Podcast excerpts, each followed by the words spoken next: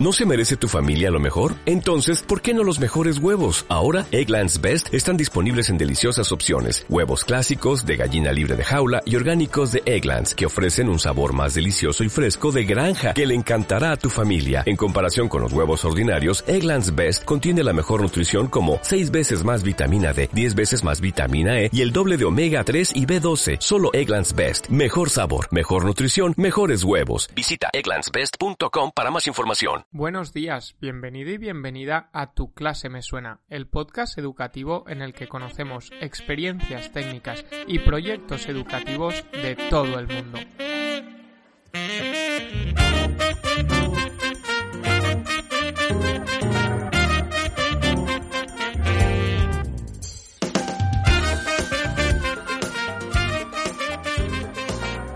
Muy buenos días a todos y todas. ¿Qué tal? Primer domingo de mes y nuevo episodio. Hoy estamos con Iris Hill, quien, como nos dirá Javier Llopis, nos va a contar una metodología para la educación musical llamada ORF desarrollada en los años 30 por Carl Orff.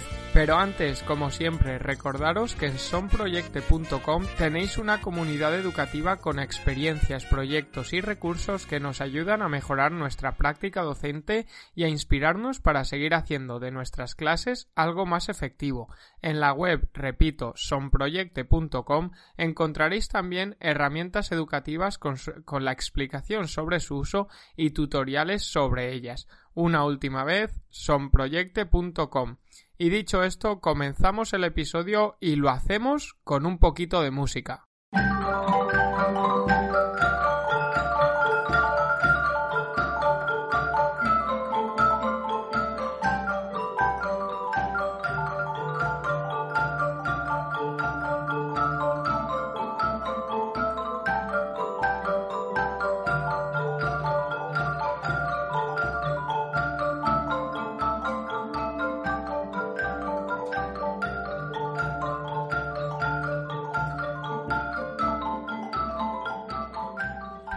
Hola, muy buenos días o muy buenas a todos según cuando nos esté escuchando.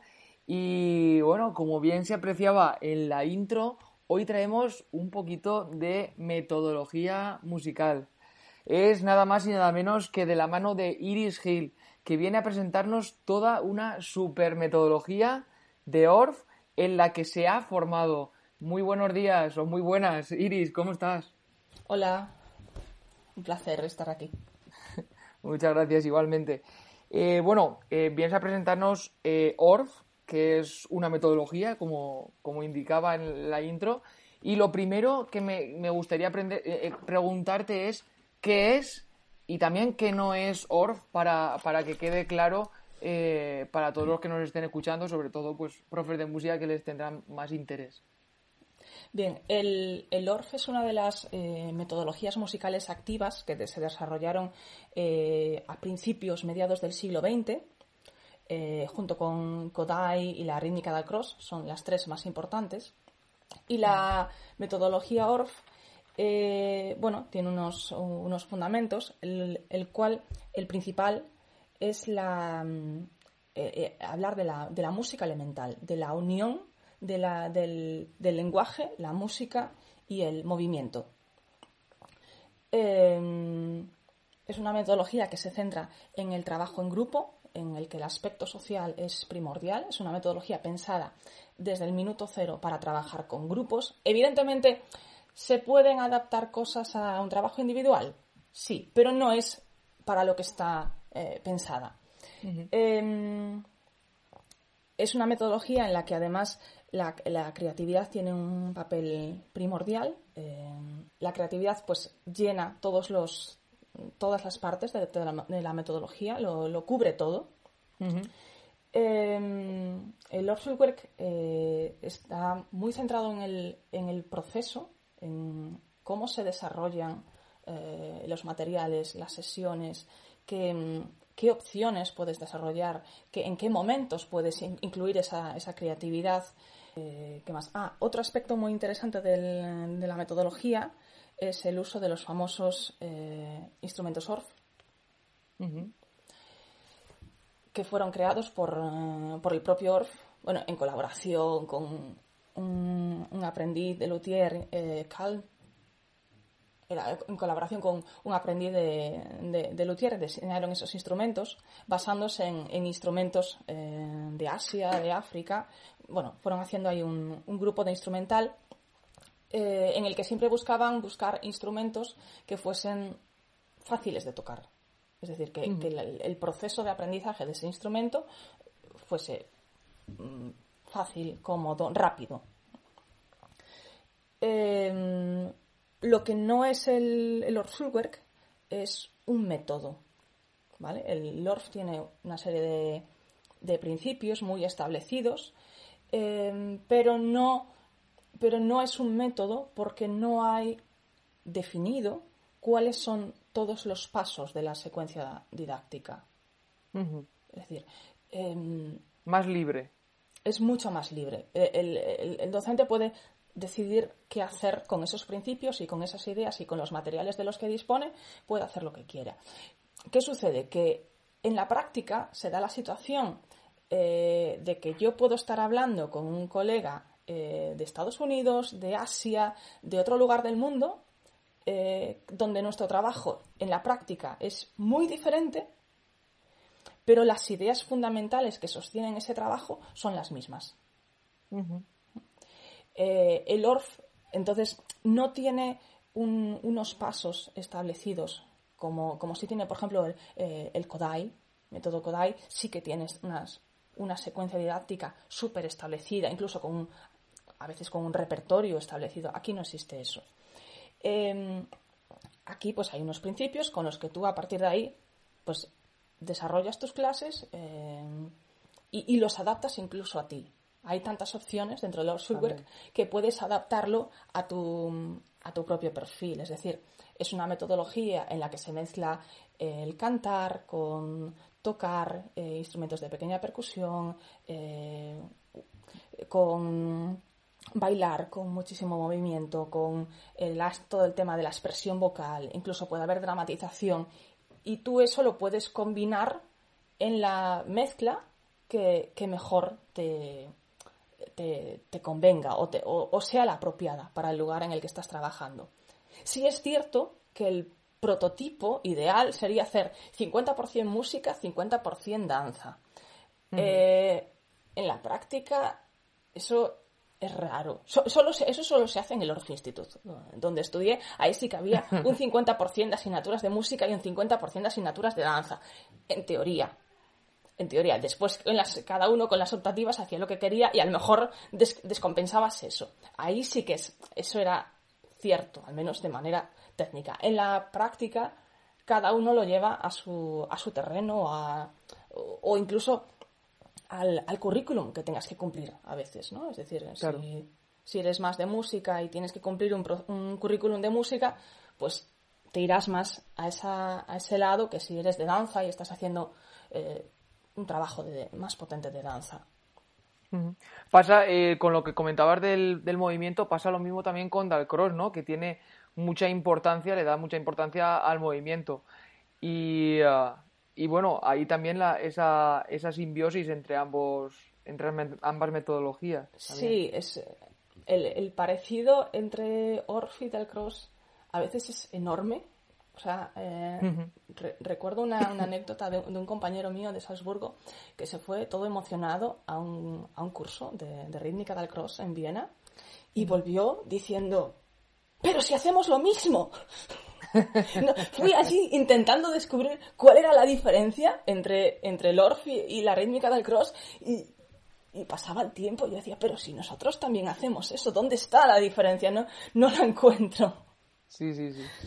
Y entonces, sobre esa diferencia, yo quería ahondar un poco en, en, los principios, ¿no? Porque al final serán los que den la diferencia de entre, entre ambos métodos. Los principios. Sí, sí, sí, sí, sí. A ver, las, las diferencias van un poco más en, esa línea o hacia qué campos de la educación musical eh, o ámbitos está más dirigida una enseñanza o la otra, o, incluso dónde surgieron, ¿eh? porque la rítmica del cross surgió en el contexto del, del creo que fuera del, Conservatorio de Ginebra, Muy bien. Y, Sí, sí. y el, el Orschulwerk nació en el contexto de la Kunterschule, que fue en, en Múnich en los años 20. em, eh, entre Orff y Dorothee Günther, eh, crearon una, una escuela de música, danza y gimnasia donde trabajaban con adultos, trabajaban con chicas pues ya de 18, 20, 20 y algo años que querían aprender esas disciplinas. Entonces, eh, a partir de ahí fue desarrollando la- se fue desarrollando el, el Orschulwerk. Después llegó la Segunda Guerra Mundial. Desafortunadamente, la escuela fue bombar- bombardeada y se perdió todo. Todo, se perdieron prácticamente todos los instrumentos, todas las partituras, se cerró la escuela, nada, quedó ahí en la nada. Y, y más tarde, en el año 1947, eh, llamaron a Orff con una propuesta para eh, hacer unos programas para la radio de Baviera. ¿no? Unos programas de eh, música para niños y dijeron, oye, ¿podrías aquella idea que hacías en aquel trabajo que hacíais en Múnich, que era tan interesante, podrías adaptarlo a la radio? Y, y lo llevaron a la radio y empezaron a hacer esos programas que tuvieron muchísimo éxito eh, de audiencia, también en, en los colegios, porque de pronto eh, hubo profesores que empezaron a querer aprender a, a, querer a tener esos instrumentos, empezaron a crear más los instrumentos Orff, porque claro, inicialmente se rescataron los poquitos que habían sobrevivido eh, del bombardeo, creo que precisamente por no estar en la escuela, porque estaban en otro sitio Claro, y se claro, salvaron. claro. Fue una cosa así. Entonces, ese trabajo de la radio después fue lo que derivó en la creación del, del Orff Institute. Eh, el, rector del, Mozarteum eh, propuso a Orff y a Gunil Kittmann eh, que ese trabajo que estaban haciendo en la, en la radio que lo hiciesen en, en el Mozarteum de Salzburgo. Y empezaron a trabajar allí con niños. Fue, o sea, hasta 1947 con el programa, en los programas de radio y también de tele, hubo algunos de tele. Y después ya en el, en el, en, el, en el Mozarteum, hasta ahí no se empezó a trabajar con niños. Incluso hay que apuntar que se empezó a trabajar con niños de 8 a 12 años. No eran tampoco los más pequeños. ¿eh? Eh, bueno, ese trabajo en el Mozarteum empezó a tener eh, éxito, gente que quería conocerlo y a partir de ahí pues ya empezaron a hacerse cursos de formación y más tarde pues apareció el, el Orff Institute. Buena, buen, buen repaso a la historia para contextualizarnos. Muy bien, y a partir de aquí, eh, bueno, quería, has comentado un par de veces ya el tema de los materiales y yo me gustaría saber, eh, si te parece, si, si nos vas presentando un poco los materiales ORF, porque lo que Vale. en principio todo el mundo, todo profe de música eh, tiene como material ORF es sobre todo pues, pues xilófonos, sobre todo, ¿no? Que es Sí, el- lo ver, que se suele hay- utilizar en clase. Hay una creencia bastante popular que es la de que, bueno, como yo uso instrumental Orff en mi clase, estoy usando la metodología Orff. Error Hombre, no, no. absoluto. No, no es así. Es decir, no por usar el instrumental estás usando la metodología. Estás usando la metodología si sigues sus principios ¿eh? fundamentales. Si haces ese tipo de, de- de- de enseñanza. Simplemente por usar el material, lo siento, pero no, no, no, no es Orff. Eh, incluso se puede hacer Orff Schulwerk sin tener instrumentos Orff. Eso te iba a decir, preguntar. porque el- los instrumentos en realidad son solo uno de los elementos de la metodología y puede ser que no los tengas y haces una clase fantástica de, de, de. Eso es porque puedes seguir cantando, puedes seguir bailando, eh, a lo mejor no tienes instrumentos convencionales, pero puedes hacer cosas con, como, Con tu cuerpo, ¿no? sonores, Con percusión corporal, sí. que es, eh, entonces, eh, hay muchas más cosas aparte de los instrumentos Orff. Es solo una parte. Vale. Quizás sea la más, la más famosa, también es más vistosa, ¿no? por el Sí. resultado musical. Son instrumentos que, bueno, pues con que puedes hacer piezas instrumentales o acompañamientos. Son, sen- son sencillos, como bien indicabas al principio. Son sencillos de. Sí, sí, sí. Yo Sí, sí, estoy a ver- de acuerdo. Ponen las notas abajo también. Sí, dentro de su senci- sencillez, pues tienen esa posibilidad de poder desmontarlos y quitar láminas, que es fantástica a la hora de improvisar. ¿no? Por ejemplo, quitas, para improvisar en una pentatónica, quitas las notas que no son de la pentatónica y ya no hay opción a error. Ya está, súper visual, ya está. Sí, o, o que una parte de una cosa, un acostinato que quieres tocar es muy complicado quitas las láminas que, sobran y, tocas ese ostinato pues con esa referencia de que te has quedado con las notas que solo que mm. necesitas. Eh, cuando hablamos dentro de los Schulwerk de los materiales, los materiales de Schulwerk, en realidad nos estamos refiriendo a los libros, a los volúmenes, les llamamos los, los, volúmenes, los famosos volúmenes. El tema es el siguiente. Eh, el, Lord no tiene un... No es, como, no es un método, no hay una progresión establecida, súper establecida. Lo que sí tenemos es un montón de materiales en el que los más famosos son los volúmenes que, editaron eh, Orff y Gunnel Kittmann eh, sobre el año 1950, 51, 55, fueron editando. Entonces, inicialmente había cinco volúmenes cinco libros eh, que cada uno trata una serie de escalas por los que eh, idealmente la, enseñanza irías pasando y evolucionando por todas esas escalas y después también hay un montón de, de complementos, de libritos, eh, cuadernillos pequeños con materiales accesorios, es decir, y ya son más específicos, así como los volúmenes, los primeros, pues tienen un poco de todo, piezas instrumentales, recitados, canciones,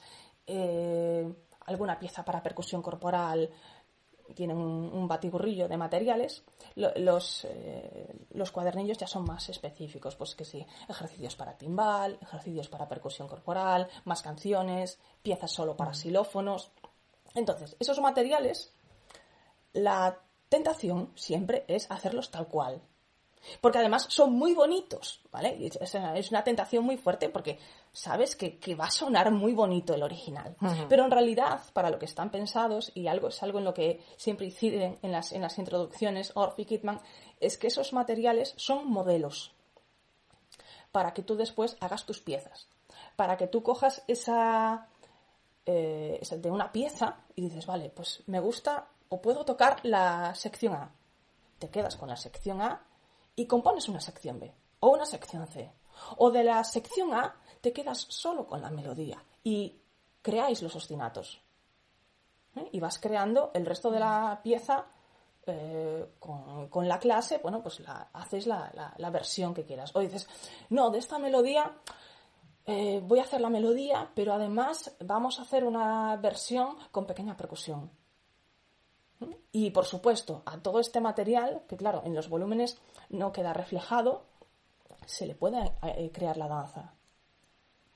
Es, lo natural es además después crear una, una, danza, crear la parte de danza a partir de estos materiales. Entonces, son, eh, son materiales de referencia para aprovechar y coger eh, lo que quieras lo que sí es interesante de los, eh, de los volúmenes es que los cinco volúmenes originales van pasando por diferentes escalas. Por ejemplo, el volumen 1 son todo piezas en la escala pentatónica de Do.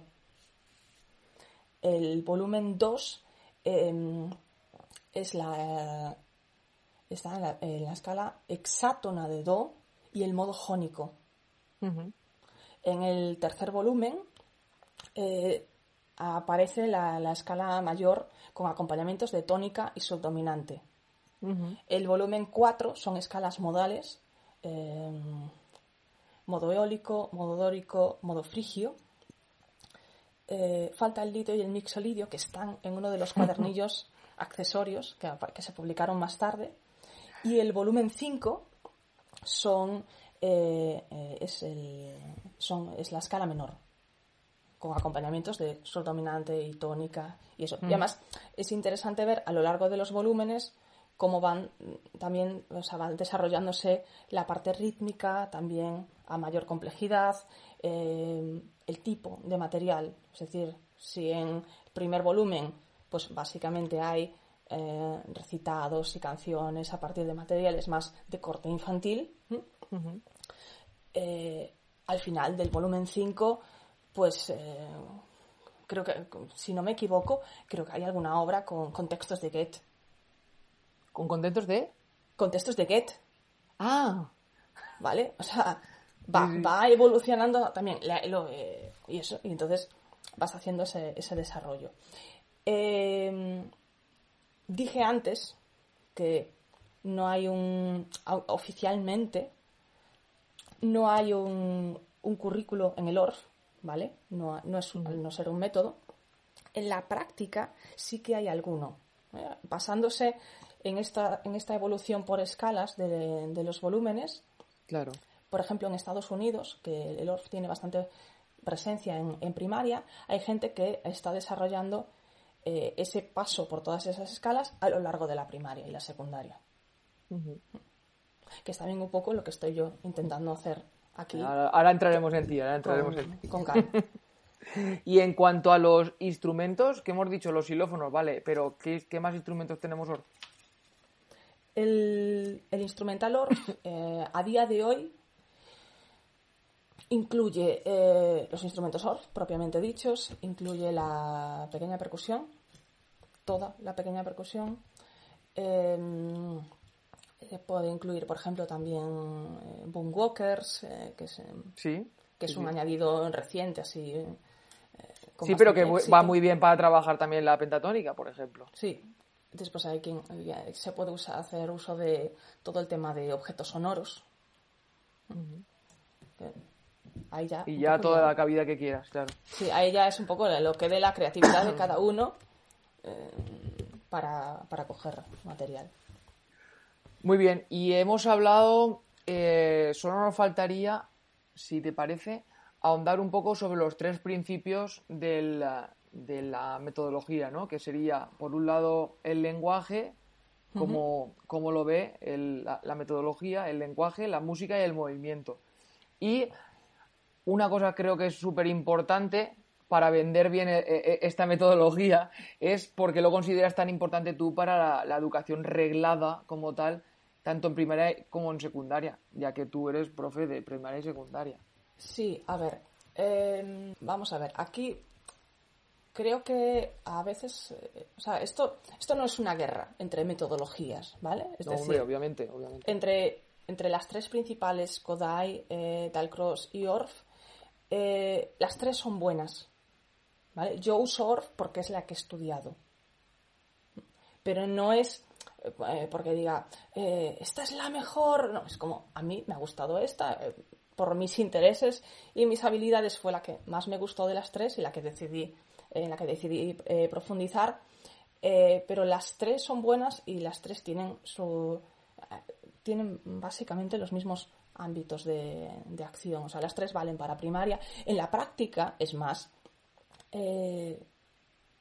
tenemos mezclas de cosas. Es decir, eh, el ORF tiene mucha influencia del Dark Cross.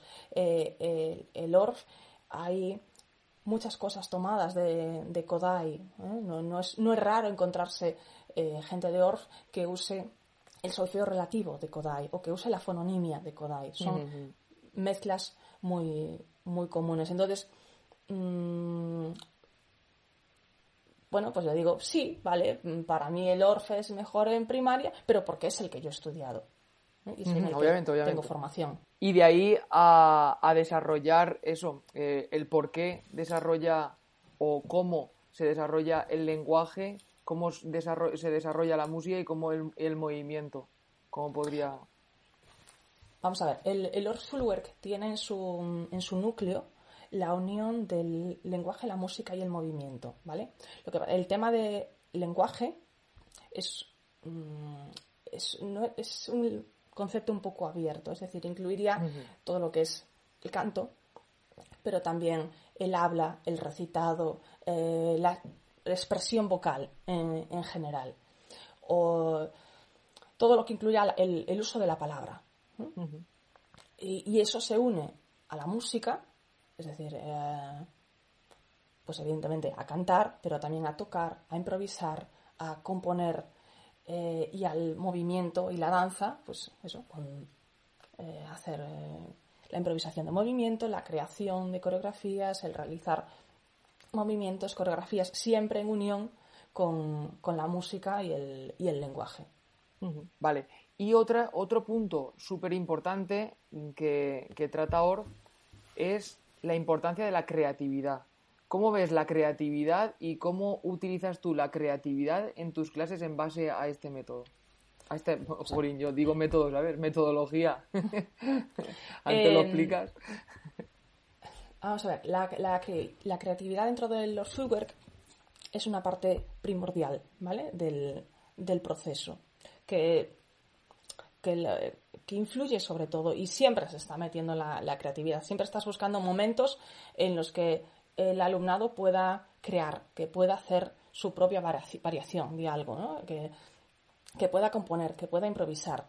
Eh, entonces, aquí se improvisa, se compone con todo, o sea, con la voz, con los instrumentos, eh, con el movimiento, eh, puedes proponer, pues eso, crear con la voz, con la pequeña percusión, eh, que hagan, eh, que creen un ostinato, que creen lo, que quieran. Puedes hacer miles de cosas. Y, la idea es que el, proceso siempre haya momentos de, creación e improvisación relevantes para que el resultado final eh, tenga buena parte de esa creatividad y la creación. Ah, no, no, sí, continúa, continúa. no, no, pregunta, pregunta. No, y que la creación la hacen de manera grupal, la hacen de manera individual. ¿Cómo la llevas a cabo? De todo. O sea, depende de la, de la actividad y de las circunstancias, pues puedes poner, proponer tareas eh, de creación individual. ¿eh? Pues ah, ahora esta canción, pues buscarle un, un pequeño movimiento que puedas hacer cada uno. O puede ser por, eh, por grupos del número que quieras. O sea, eh, eso. Por ejemplo, em, si, si, escuchamos uno de los, eh, ¿te parece? Si escuchamos alguno de los audios. Correcto. ¿El de, el de tercero? ¿El de Okino Sí, de tercero, sí. Y, entonces explico el... vamos allá, sí.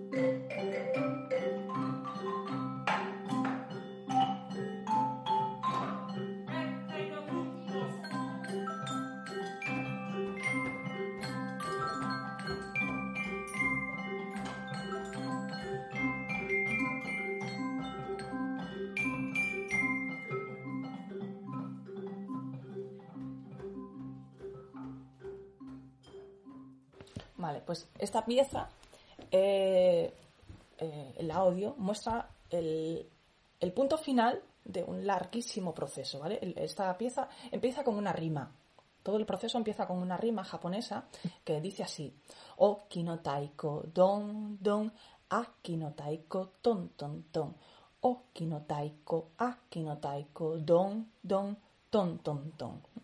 Esta rima eh, es un pequeño ejemplo de la, de la, música taiko de Japón y de cómo funciona el, lenguaje típico de esta música que te dice qué ritmo tiene y cómo se tiene que tocar. Entonces, el primer paso, evidentemente, fue a partir de aprender la rima, eh, tocarlo con panderos. Y entonces hicimos 40.000 versiones con panderos. Eh, los panderos eh, grandes tocan eh, el don, los agudos tocan el ton, o no, ahora los no sé qué tocan el don y el ton y otros tocan el okino y el, o sea, miles de versiones en grupos, con muchos grupos, con un solista, con sin solista, que si no, ahora le ponemos alguien tocando el pulso o hacemos un ostinato. Incluso lo hicimos en canon miles de versiones. Eh, más adelante, en el, curso, les propuse un día, a partir de esta rima, ya que les había gustado tanto, eh, que le crearan una melodía. Entonces, eh, di un buen rato y ese día pues salieron tres melodías de aquella, de aquella sesión. les di opción a, trabajar solos o, por parejas. Y entonces eh, hubo tres, sí, eran tres, eran tres melodías. Sí, las son las tres que se escuchan. Entonces salieron tres melodías para, esa canción. que, melodías que tenían que estar en la escala que estábamos trabajando, que era la escala pentatónica de Do. Sí, sí, se nota. Entonces, em, esa fue una sesión, crearon la, melodía y a la, a la semana siguiente, cuando llegaron al aula, tenían los instrumentos divididos en cuatro grupos, en, cuatro zonas. ¿eh? Había cuatro zonas. Entonces, eh, los tres niños que habían creado eh, su melodía, cada uno se fue a un grupo de instrumentos. Y digamos que lideraba ese grupo donde a los que iban a ese el resto se tuvo que repartir. Y entonces les enseñaba su melodía al grupo que estuviera con ellos. Entonces había tres grupos aprendiendo cada uno una melodía diferente. Y había un cuarto grupo que se fue conmigo a aprender el acompañamiento. Porque en ese proceso de creación de melodías también había salido alguna idea para un ostinato. Y entonces eh, había cuatro grupos aprendiendo las tres melodías y el ostinato. Y después fue cuestión de unir esas tres melodías en una pieza instrumental. Y después, claro, fue como, bueno, pues eh, ya tenemos las tres melodías. Oye, ¿y qué pasa si añadimos antes eh, un grupo tocando la, rima con los, con los panderos? Y es la, pieza que, que acabáis de escuchar. Muy bien. ¿Todo esto en cuántas sesiones más o menos, Iris? Eh, el trabajo con la rima y los panderos fue a lo largo del segundo trimestre y la creación de la, de la pieza con los xilófonos yo creo que fueron unas tres sesiones ya en el tercer trimestre. Vale, y por otra parte tenemos la, la ESO. Sí. ¿Cómo llevas esa creatividad al aula con la ESO? Porque, claro, tú aterrizaste en España hace no muchísimo tampoco, ¿no? Hmm. Sí, a ver, en la, en la ESO la idea es básicamente la misma. Y entonces, eh, pues, eh, voy proponiendo diferentes eh, tareas creativas. Por ejemplo, me gusta mucho en tercero de la ESO, que hago más clásica, más música clásica. Segundo, lo dedico más a músicas del mundo. Y tercero, hmm. más a clásica.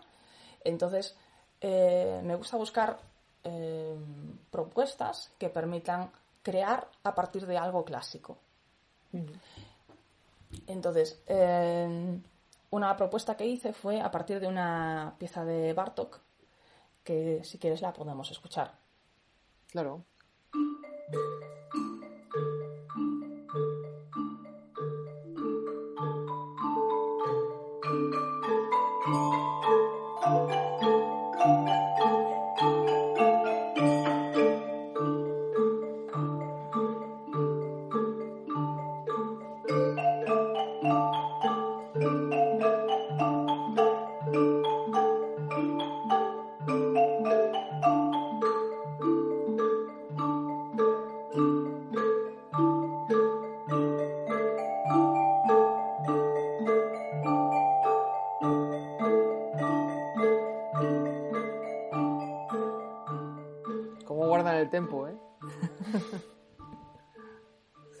pues en esta pieza eh, la propuesta empezó a partir del ritmo de la melodía.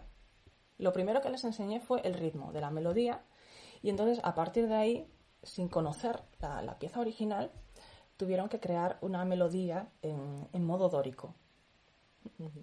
Eh, una vez que las, que las eh, tuvieron listas, les añadimos un acompañamiento, que el acompañamiento sí que está sacado de la pieza original. La pieza original es una, de las canciones campesinas húngaras de Bartok, que es una colección de piezas para piano basadas en melodías húngaras. Esta es una de ellas.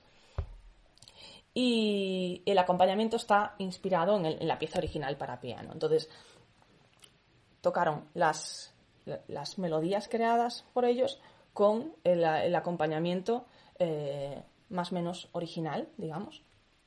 Y claro, después fue también eh, el, punto siguiente fue tocar la pieza original de Bartok, la melodía que, también suena en la, pieza. En la, pieza que se ha escuchado suenan mezcladas las, creaciones de, la clase con la, melodía original, que suena varias veces, eh, creo, por el medio, si no me equivoco. Y eh, mi pregunta, ¿cuándo, ¿cuándo comienzas a incorporar los modos? Pues ahora mismo eh, la ahora mismo la, situación que tengo ahora mismo es eh, estoy trabajando los modos en segundo y tercero de la ESO porque en primaria aún no he llegado. Es decir, la, secuencia de, escalas que, sigo, que está inspirada en los, volúmenes del Schulwerk, es empezar en la escala pentatónica de Do. Esta una cosa importante que hay que decir es que esta secuencia es a la hora de tocar piezas instrumentales en los xilófonos, ¿vale? No a la hora de cantar. A la hora de cantar, cantamos en diferentes tonalidades, en diferentes escalas, en lo que surja. Pero a la hora de tocar las piezas en los, en los xilófonos, como la idea es que ellos comprendan y entiendan lo que están tocando, porque si comprenden eso, eso les da herramientas para crear sus piezas, eh, la secuencia que sigo es la siguiente. Empiezo en primero de primaria con la escala pentatónica de Do. ¿Vale? Todo primero de primaria va a ser escala pentatónica de Do. Punto. Eh, Después, en segundo, segundo o tercero, me paso a los modos de la pentatónica de Do. La escala pentatónica tiene diferentes modos, entonces tocamos esos diferentes modos. Después eh, hacemos el paso a, la, a otras pentatónicas, pentatónica de Fa, pentatónica de Sol y sus respectivos modos. Después de las escalas pentatónicas ya nos podemos pasar a, a las escalas hexátonas y a las escalas modales. Y por último, ya aparecería la, música tonal. Eh, ahora mismo, como llevo tres años en el centro, eh, todavía no, es, no están en el punto que deberían estar. es, decir, es decir, ahora mismo tengo a quinto y sexto de primaria en, las, en, las en la pentatónica de Fa, por ejemplo cuando eh, deberían estar ya en, los modos, pero aún no, aún no llegaron. Previsiblemente, los que están en cursos por debajo, sí que al llegar a sexto y finales de quinto, sí que ya podamos hacer música modal. Y en la, en la ESO, espera, y en la ESO hago esa secuencia, pero ya más corta, es decir, eh, en segundo de la ESO, como además han estado en primero sin hacer música, porque no hay, no hay música en primero de la ESO en, Galicia, obligatoria, em, en, segundo empiezo el primer trimestre todo pentatónico, ahora estamos en segundo de la ESO con toda música modal, y en tercero empiezo con modal y después ya me paso a la música tonal y acordes y bueno, eso. Muy bien. ¿Y cuán de conscientes son ellos?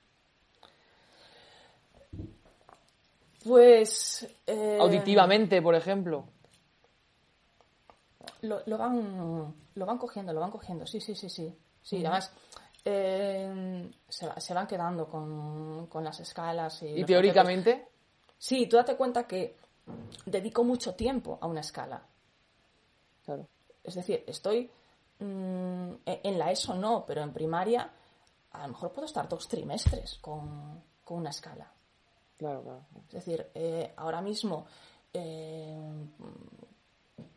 quinto de primaria y, sexto se pasaron cuatro meses del primer trimestre tocando solo piezas en el modo de la de la pentatónica de Do. Mm. entonces, esos son Claro, claro, Eso claro. es mucho tiempo. Al, fi- al final. Bueno, aquí también hay que decir que nosotros ten- tenemos una hora solo. Sí, sí, pero, pero, pero Eso es, también es- es otra historia. Pero al final Claro, es. cuatro es meses, cuatro tiempo. meses a una hora, eh, estamos hablando de 16 sesiones, como Sí, mucho. Pero en- sí, pero esas 16 sesiones has estado buena parte Sí, sí. de ellas Obviamente tocando siempre tiempo. en la misma Claro, escala. claro. Entonces, al final, Son Eso. muy conscientes, son muy conscientes. Vale, Iris, y ahora el que nos esté escuchando, eh, seguro que el profe que nos esté escuchando, aparte dirá, bueno, aparte de comprarme los, los, los manuales, eh, los materiales, eh, ¿cómo estructuraría yo una sesión? ¿Qué actividades puedo realizar? Eh, ¿Cómo puedo comenzar? Vale, eh, vamos a ver. el Lord Schulwerk es terriblemente variado en, en actividades, ¿vale? Hay muchísimas opciones, es decir, yo a lo largo de mis clases, pues cantamos, pero claro, cantamos en, en muchos formatos diferentes, es decir, puede ser solo grupo vocal con diferentes acompañamientos, eh, puede haber recitados, puede haber trabajo instrumental con, pequeña percusión, con percusión corporal. eh, un clásico es eh, hacer algo con percusión corporal y después tocarlo con pequeña percusión, por ejemplo. Es una opción. Eh, puedes hacer trabajo con, con objetos sonoros de todo tipo, lo que quieras, o sea, mm, eh, no sé, ¿qué, qué he usado este año? Eh, eh, palos de helado, cuchara- cucharas, periódicos, botellas, eh, no sé, todos los trastos que te imagines Sí, sí, valen. Sí, Material o sea, reciclado, por ejemplo. Sí, sí, sí, sí, lo, lo que se quiera. Eh, entra- puedes hacer también en clase hay actividades de, pues eso, tocar xilófonos, de improvisar con los xilófonos, eh, crear. Mm, crear melodías, ostinatos, acompañamientos. eh, ¿Qué más? Eh, se pueden hacer danzas tradicionales, se pueden hacer danzas históricas, puedes hacer eh, un trabajo más de, danza educativa. mm, ¿Qué más? Eh, puedes trabajar con, a partir de libros. A mí me gusta muchísimo trabajar a partir de, de álbumes ilustrados, por ejemplo. Eh, y, por ejemplo, cogerlos y, y ponerles música. Eh, puedes trabajar incluso con eso, con diferentes textos, poemas, cuentos, sonorizar cuentos, sonorizar poemas.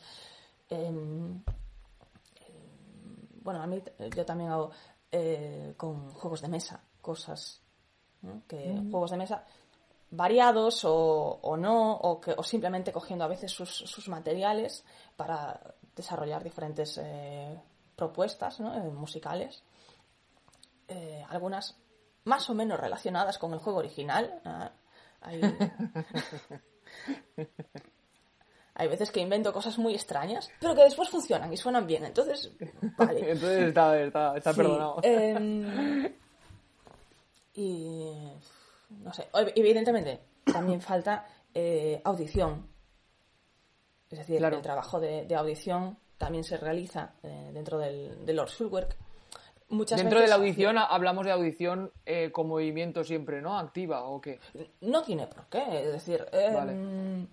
Puede ser con, con movimiento, puede ser la audición como, eh, como idea para después crear algo, puede ser la, la audición unida a las artes plásticas. Por ejemplo, acabo de hacer hace dos semanas una actividad con tercero de la ESO en la que eh, tenían que representar gráficamente la forma del, del rondó a la turca de, Mozart. Con diferentes eh, imágenes y, y, bueno un poco y, de- y dibujos abstra- abstractos lo que lo que les su- sugiera en el momento Sí, sí, sí, sí. Em, no sé qué más eh. Mm, Muy bien. Y ahora po- podríamos ver algún ejemplo de, de algunas actividades. En, por ejemplo, que te- tenemos por aquí preparado algún audio, por ejemplo, en, en primaria, algún canon. Sí, puedes poner, por ejemplo, ese sería un ejemplo de, de una pieza de, de los volúmenes, además es una bastante habitual eh, de coger, un canon de, del volumen 1 de, de, los Schulberg, eh, tocado como dice el libro. Tal cual. O sea, eh, tal cual, sí, esta sí que está hecha, este, aquí sí que hice el original esta vez. Eh, y entonces, bueno, ah, bueno, no, tampoco es exactamente el original porque le añadimos un, un ostinato de acompañamiento. El, original no tiene acompañamiento, eso nos lo inventamos nosotros.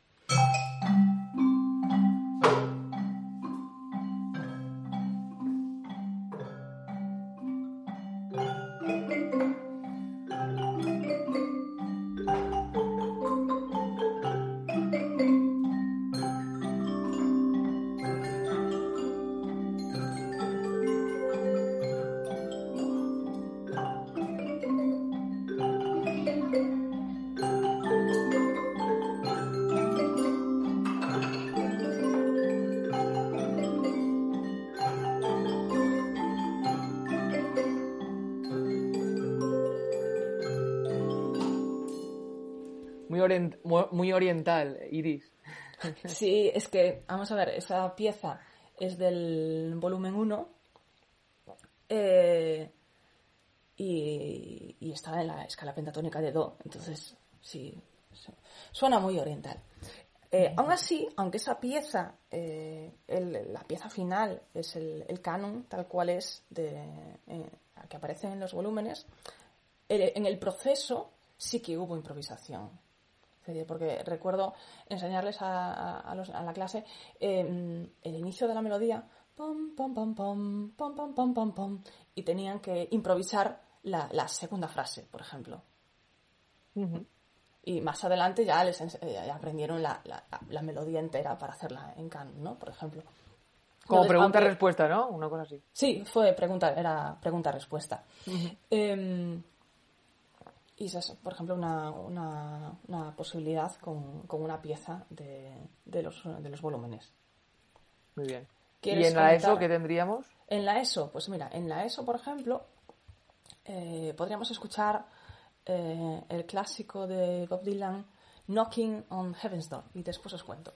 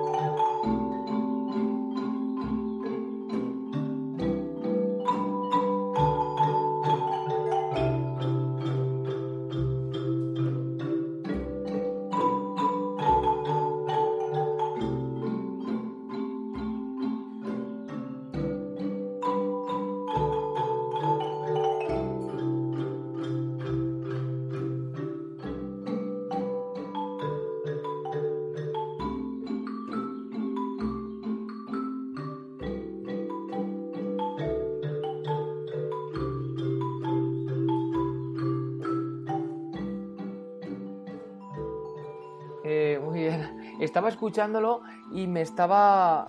Mi pregunta es, ¿quién, escoge la estructura? ¿La, vas escogiendo tú, ellos? ¿Cómo se va la creando? ellos. La escogen ellos. Sí. Muy bien. Es decir, yo les eh, van aprendiendo la pieza y en algún momento decidimos, vale, ¿cómo organizamos esto? Entonces, pues decimos, vale, hacemos una introducción que empiece en tal, después se suma, eh, viene la estrofa, ¿vale? Y lo tocan tales instrumentos, y después el estribillo, y después eh, puede improvisar alguien, y vale, ¿quién improvisa? ¿Con qué instrumentos? Y se va decidiendo y, y estableciendo una, una, forma. Solo chulo. Sí. La, la, pieza esta fue muy interesante de, de trabajar porque me dio muchísimo pie a la improvisación desde prácticamente el primer día la, esta, pieza eh, está en sol mayor, pero la melodía es pentatónica. Entonces, claro, eh, lo que hice fue enseñarles la melodía, empezaron tocando la melodía y eh, yo al piano les acompañaba. Entonces, la, claro, lo, obvio fue tocamos la melodía y después a improvisar con, con esa escala pentatónica. Eh, y estuvimos trabajándola así, pues no sé, un par de semanas. Simplemente tocaban la melodía eh, y alguien o varios improvisaban esa escala pentatónica. Más adelante ya vino el momento de decir, vale, pues ahora vais a tocar vosotros lo que yo estoy tocando en el piano. Y aprendieron el acompañamiento. Y además es un ostinato. Mm. Un poco largo, de ocho compases, pero es un ostinato.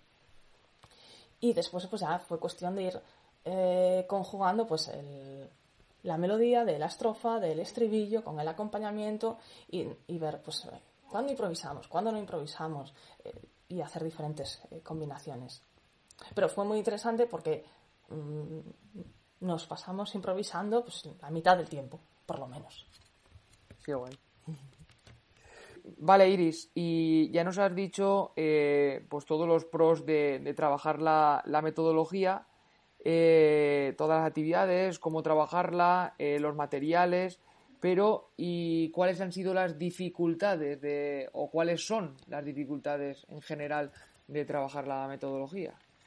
La, principal, la principal dificultad de la metodología ORF es, yo diría que no perderse en, las posibilidades. Hay tantísimas posibilidades que, explorar, que probar, eh, que, es, muy fácil decir, querer hacer un poco de todo y al final eh, no haces nada. el, típico refrán de, quien, mucho abarca poco aprieta. ¿eh? Llevado a, a, educación musical de, sí, has empezado 40.000 cosas, pero en realidad nada, nada nada ha quedado bien, nada ha quedado, eh, digas, mm, vale, esto, esto, esto tiene un final, ¿no? Es, eso, es posible. Entonces, ¿qué sucede? Que eso requiere un trabajo de, planificación importante y a veces también un trabajo de, tomar decisiones. O sea, sobre todo, por ejemplo, en primaria y secundaria, claro que tienes una hora, dos horas a la semana, te gustaría hacer 800.000 cosas, pero no da el tiempo. Entonces, hay que decidir a veces hay que tomar decisiones dolorosas. Claro, me encantaría hacer esta danza y esta otra y esta pieza y no sé qué y no sé cuándo. Y dices, no, no, no da, no da, no, no, da el tiempo para tanta cosa. Hay que escoger y, decidir. Y si en este momento, eh, este trimestre hago esto, pues el este otro trimestre hago otra cosa diferente, pero no, no se puede. Esa es una de las dificultades. ¿eh? Em, y la otra está, eh, es más, está más unida al tema del lenguaje musical. Es decir, debido a sus... Eh, el, el, Orff tiene una, un agujero negro, una laguna ahí, que es el tema de, la didáctica del lenguaje musical, que no está abordada originalmente en, en, los materiales que, que hay. Ni, Entonces, eso viene dado por los orígenes de la metodología, de que como como conté antes, ¿no? que surgió en, aquella escuela de música, danza y gimnasia, pues claro, eh, no, les, no les preocupaba ni les interesaba el, tanto en el tema de la anotación, se dedicaron a otras cuestiones, entonces esa parte quedó sin desarrollar. A día de hoy, la solución que, que, ha habido es eh, principalmente pues tomar ideas prestadas de otras metodologías. Y de ahí sale la típica unión, que no es nada, no es nada rara, del ORF con algunas cuestiones de la metodología Kodai para el trabajo del lenguaje musical. Claro. Muy bien. Yo creo que lo hemos visto un poquito todo. Solo me faltaría una pregunta, creo, eh, que es dónde nos podemos formar, ¿no? Eh, porque sí, hemos estado hablando fuera de micros, un poco el que tuviste que irte a, Salzburgo y, sé que ahí pues eh, nos podemos formar, pero en España, ¿en qué? ¿En dónde nos podemos formar? En España eh, está la, asociación ORF España, que ofrece cursos de formación a lo largo del, a lo largo del año. Eh, a los que se puede asistir y son fantásticos para, introducirse en la metodología. Eh, después también hay eh, en España que yo tenga controlado, ¿vale? Voy a hablar de las cosas que tengo bien controladas. Eh, en, en por ejemplo, dentro de los estudios de, pedagogía del grado superior, hay una materia de ORF, pero eso ya si haces esa, esa especialidad.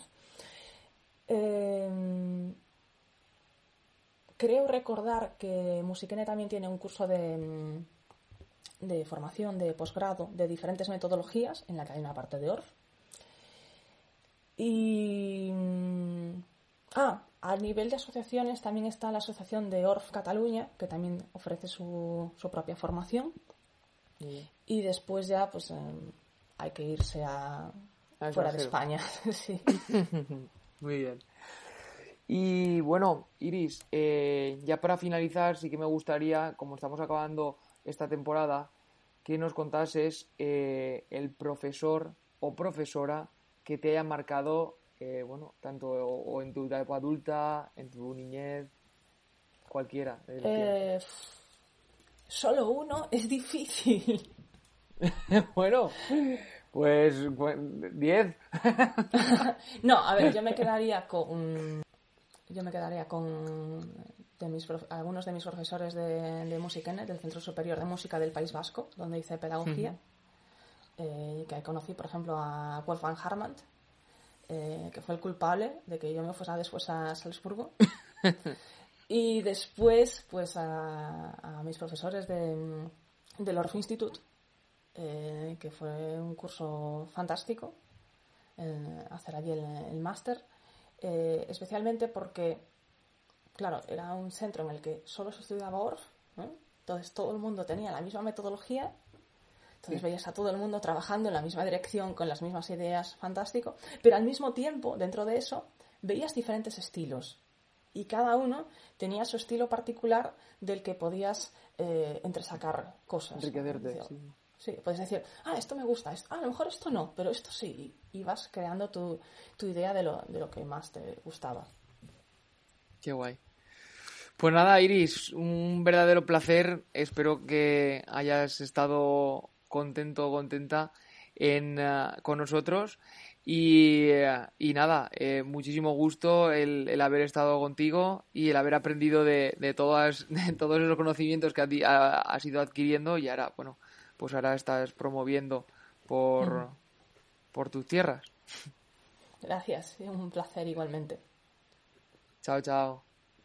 Muchísimas gracias Iris Javi por traernos esta metodología Orfa al podcast y nada, así acabamos la entrevista no sin antes destacar los puntos más importantes de la conversación de hoy. El primero es el utilizar los materiales de una metodología no quiere decir que utilicemos esa metodología. También pasa mucho, o eso creo yo, con Montessori, ¿no? Eh, al final, como dice Iris, una metodología va mucho más allá de los recursos y los materiales y algo fundamental son los principios, ¿no? Que es mucho más importante que esos recursos o materiales que podamos utilizar. El segundo punto, y seguimos con los materiales, nos dice que utilizar los materiales originales es importante, pero más importante es utilizarlos como modelos para adaptarlos luego a nuestras necesidades y habilidades y y dar pie, que a veces nos cuesta un poco más, a esa imaginación y creando piezas propias, como ha comentado Iris en, diferentes ocasiones, que le añadía pues la improvisación o una pizca de creación propia. Y esto es muy importante, ya que, como hemos dicho muchas veces, copiar está bien, pero tenemos que saber copiar y añadir características o propiedades que nos faciliten la adquisición de los objetivos específicos que perseguimos nosotros y nosotras en el aula. Y por último, la necesidad de conocer tanto la metodología que ese conocimiento tan profundo que, que, tenemos de ella nos permita ser conscientes de, de las dificultades o faltas que tiene su implementación en el aula, ¿no? Para así de alguna forma suplirla añadiendo algunas opciones o características de otras metodologías que la complementen, como también comentaba Iris. Y así eh, terminamos, no sin antes daros las gracias a todos los que y las que cada domingo nos escucháis, a los que os suscribís a Spotify, iTunes y iBox y a todos y todas los que cada día ponéis vuestro granito de arena en la mejora de la educación. Nos escuchamos, ya sabéis, el primer domingo del mes de abril con otro episodio más. Hasta entonces, recordad que compartiendo mejoramos la educación.